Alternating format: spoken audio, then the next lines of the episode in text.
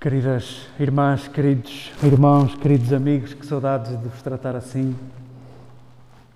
Se dizem que é uma sorte a gente encontrar um trevo de quatro folhas, eu acho que numa celebração termos trigêmeos é já sinal de grande sorte e de bênção. E que bom que vieram e que bom que, que temos lugar para todos. Nós uh, reunimos-nos aqui e nós somos capazes de de nos considerarmos crentes, cada um saberá como traduzir essa expressão. E, e, o que é que define os crentes? E o que é que define aqueles que, que vêm a esta mesa e a mesas como esta? Os crentes são aqueles que não sabem nada. Não sabem nada a respeito de Deus. Os crentes são os que não sabem nada a respeito de Deus. Os crentes são aqueles que saboreiam a, a presença surpreendente de Deus, que nem sabem catalogar, que nem sabem classificar. Os crentes são aqueles que buscam nestes encontros e no encontro com todos os próximos, cheiram Deus ou cheiram algo que será parecido com Deus. E e é bom lembrarmos disso, pelo menos nesta, nesta hora em que precisamos de digerir um texto que nos é servido e é dos textos mais provocadores que o Evangelho consagra.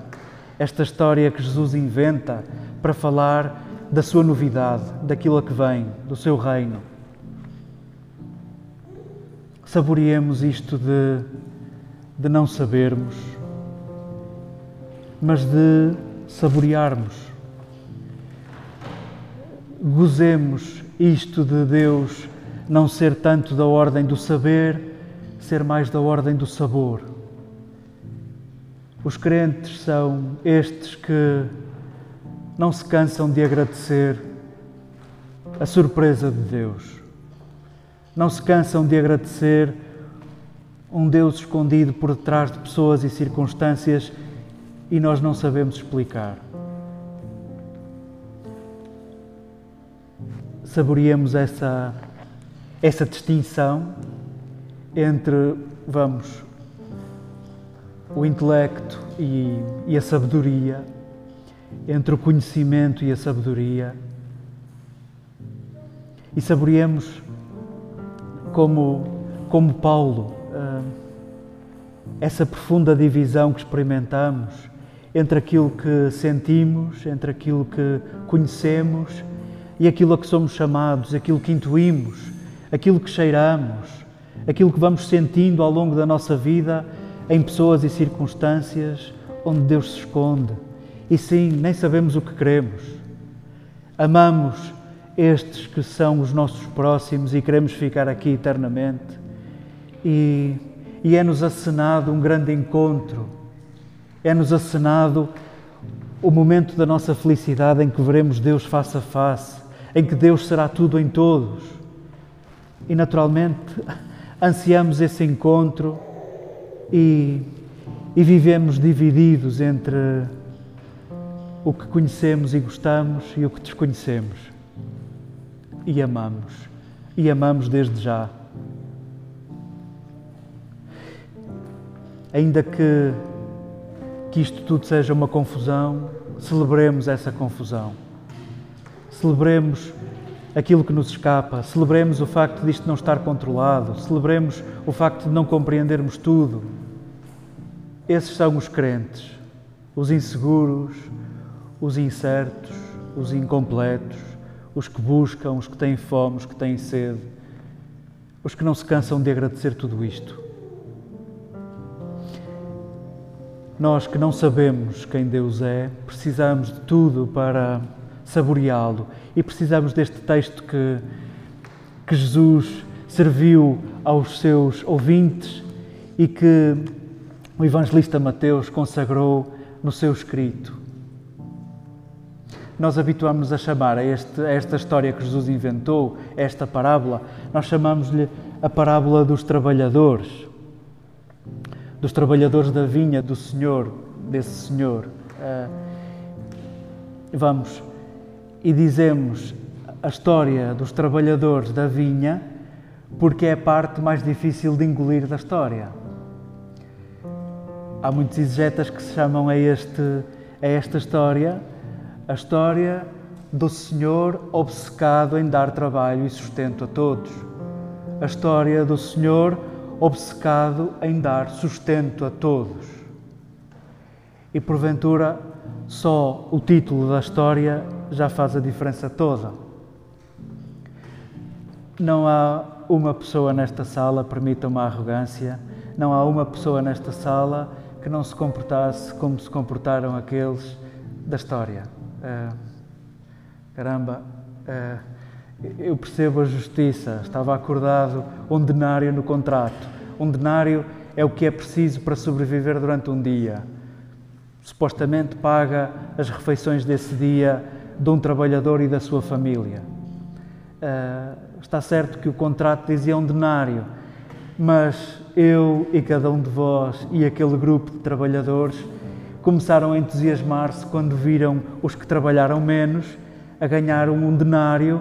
Bom, é possível que isto seja inflacionado e é possível que isto corra bem para o meu lado. Um, Permita uma arrogância, ou então, vamos, pelo menos eu era capaz de pensar como aqueles. E, e não sei se estaríamos errados, uh, porque se trata de expectativas à volta do nosso merecimento. E porventura a intenção de Mateus e porventura a intenção de Jesus, permitam esta ousadia, eu desconheço a intenção de Jesus e desconheço a intenção de Mateus. Proponho um, uma leitura e seguramente que há mil leituras dentro desta sala e bem mais interessantes. Um, talvez Jesus queira falar aos seus discípulos propondo uma distinção entre justiça e merecimento. A justiça não é dar o que é merecido. A justiça não é dar a quem o que merece. A justiça à maneira de Jesus não é isso. E Jesus apresenta a sua novidade. Eu não quero que aqueles que me seguem, aqueles que se dizem meus discípulos, eu não quero que confundam justiça e merecimento. Eu não quero dar a esta multidão que me segue aquilo que merece. E porventura, vendo a vida de Jesus, Jesus deu muito mais do que as pessoas mereciam. Jesus é para mim muito mais do que o que eu mereço. E porventura falo por cada um de nós. Ah, a justiça de Jesus é, é da ordem da ampliação. Jesus é aquele Senhor que saiu a todas as horas do dia, obcecado em dar uma oportunidade a todos. Obcecado em dar uma oportunidade a todos. E foi assim que ele reuniu um bando de gente nas terras da Galileia. Porque deu uma oportunidade mesmo ao cair do dia, mesmo ao fim do dia. Como é que digerimos este texto? Nós que começamos a trabalhar na primeira hora da manhã. Como é que digerimos este texto? Nós que chegamos primeiro. Como digerimos este texto? Nós que calhar já aconteceu de cairmos na tentação de chamarmos ao sonho de Jesus uma coisa nossa. Nós que dizemos que a Igreja é nossa, nós que dizemos que a tradição cristã católica é nossa, ah, como digerimos este texto? Este texto é para aqueles que se consideram proprietários disto. Este texto é para aqueles que se consideram os primeiros e que são os mais empenhados e que são os mais aficionados e os mais praticantes. Este texto é para nós e é amargo para nós. Porque o que este texto quer é que distingamos justiça de merecimento e que reconheçamos que o merecimento é um mecanismo que permite safar-nos melhor. É um, é um mecanismo que permite que eu saia melhor da história o merecimento é verdadeiramente uma força que bloqueia a concretização do sonho de Jesus. Porque no merecimento caibo eu. No merecimento caibo eu. Eu e a frustração dos outros ainda não reconhecerem. No merecimento caibo eu. E Jesus pede-nos justiça e que a nossa justiça seja treinada para se ampliar, para que caibam todos, incluindo os da última hora, os que chegam às cinco da tarde, porque ninguém quis saber deles. Este texto é porventura para nós nos juntarmos ao Senhor, que vai à procura de trabalhadores, para que o próximo Evangelho que se escreva não apareça esta frase que nos entristece há séculos. Ninguém quis saber de nós, ninguém nos deu trabalho, ninguém nos quis nessa vinha que tu chamas tua. Este texto é para que essa frase nunca mais se repita. Pega na tua justiça, pega no teu merecimento e não permitas que alguém volte a dizer que nessa igreja que tu amas e a que chamas tua, não permitas que alguém volte a dizer: ninguém aí me quis.